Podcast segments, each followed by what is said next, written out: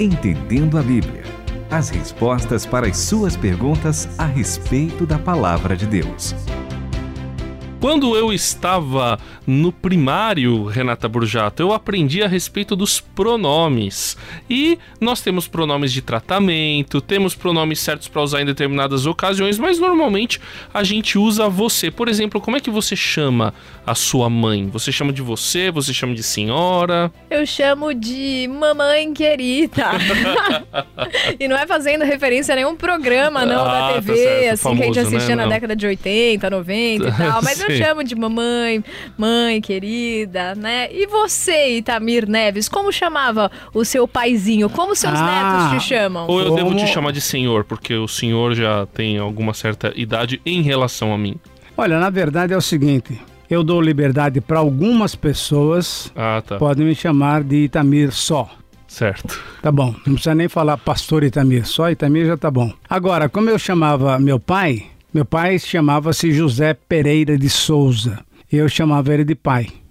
Ah, nem, nem, quando ia se referir, não dizia senhor, o senhor. Pai, tal. não, sim, sim, senhor, ah, sim, sim, sim, senhor, senhor, senhor, senhor. E ainda eu sou daquela época de dar um beijo na mão. Opa! É, pedir a bênção também? Pedir a bênção, pedir a exatamente. Bênção. Deus te abençoe, meu filho. E a minha mãe também, Dona Rufina Neves de Souza, a mesmo, mesmo tratamento. Então, é dessa maneira que a gente se colocava diante dos nossos genitores. Mas olha, olha só uma coisa que eu queria falar com você, André Castilho. Sim, senhor. Eu queria lembrar que, tanto para minha mãe como para o meu pai, nós temos esse hábito, nós somos em quatro irmãos. É, nós beijamos a mão deles quando, eles, quando a gente ia sair. E eles falavam, Deus te abençoe meu filho, Deus te abençoe minha filha, assim por diante. Então, André Castilho, como é que você trata o seu pai? Porque o pastor Neto é o seu pai. Eu chamo de senhor. Ou você chama ele de pastor? Às vezes. Dependendo do assunto. Por que, que eu comecei assim, Renata? Porque a Miriam, de São Paulo, mandou a seguinte pergunta pra gente. Ah, então tem um motivo. Tinha um motivo, sempre tem. Muito bem. Gostaria que vocês falassem no programa Entendendo a Bíblia sobre a polêmica de chamar Deus de você nos louvores, que por sinal agora virou moda. À luz da palavra de Deus, é certo chamá-lo de você?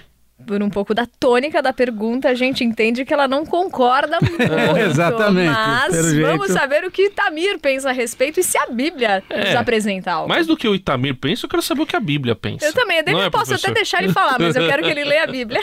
Aleluia. que bom, né? Louvai o nome do Senhor.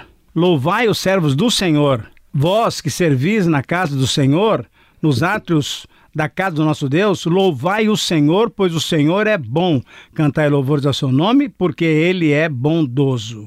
Agora, veja só que no Salmo 135, versículos 1, 2 e 3, já nos dá uma dica muito importante de que é cantar louvores ao seu nome. Qual é o nome correto de Deus? É Senhor? É Deus? Ou será que temos alguma outra palavra que pode nos ajudar lá do hebraico, André Castilho? É, eu não poderia falar, porque na verdade ela é impronunciável. Exatamente. Se a gente fosse trazer para as letras que usamos em português, é YHWH. Quer dizer, que é, é uma... o tetragrama. Exatamente, exatamente. Né? O tetragrama em, em, em, hebraico tem as letras, quatro letras do hebraico, que elas são relacionadas com YHWH e a verdade é que os massoretas que Opa. colocaram, fizeram a Bíblia, os textos massoréticos, certo. eles colocaram as vogais no, na Bíblia hebraica. Até para poder facilitar a pronúncia, né? Exatamente, porque Exatamente. senão a pronúncia teria se perdido, porque o hebraico só tem consoantes. E aí, a, quando eles chegaram no YHWH, como existe um dos dez mandamentos é não usarás o nome do Senhor seu Deus em vão, os antigos judeus levaram isso tão a sério que pararam de falar o nome de Deus. Então eles colocaram as mesmas vogais correspondentes a Adonai, que é Senhor, isso, sim, que vem que, que é a tradução do hebraico Adonai é Senhor. E aí com essas vogais fica algo parecido com o Yehová. Quando os alemães começaram a usar o e escrever esse nome Jeová, o I dos alemães é J. Certo. Então eles colocavam Jeová. Quando veio para nós veio Jeová. Jeová. Mas houve, encontrou-se um documento antigo de uma transcrição do hebraico para o grego. E essa transcrição está Iabé. Então, pensa-se que o mais correto seria algo parecido Iavé. com Iavé, Iavé, algo é. assim, certo? Agora, uma, sim, concordo. E agora uma outra coisa, Renata, que é interessante a gente lembrar, os próprios judeus, quando começavam a fazer as cópias né, da lei, era tão precioso o nome de Deus que eles trocavam, não é de caneta, né? Mas trocavam de pena para poder escrever o nome de Yahvé de uma maneira, né? exatamente, de uma maneira toda santa, toda uh, cerimoniosa, né? Aí escrevendo a lei de qualquer maneira, quer dizer, qualquer maneira não, de uma maneira correta, mas quando se colocava o nome do Yahvé, aí então se trocava a pena para que pudesse ser escrita. Então, significa que o nome de Deus realmente é um nome que sempre chamou atenção. Mas eu queria que você lesse para nós, na sua Bíblia, a mensagem, o texto tão maravilhoso de Êxodo capítulo 3, quando Deus chama Moisés. E é interessante que quando ele chama Moisés, Moisés tem aquele aquele papo com Deus, né? Não, não posso falar direito e tal, não sei o quê. E aí Moisés pergunta: "Bom, mas o que que o que que eu vou dizer, né? para o pessoal, dizendo que agora eu sou mensageiro, eu vou libertá-los.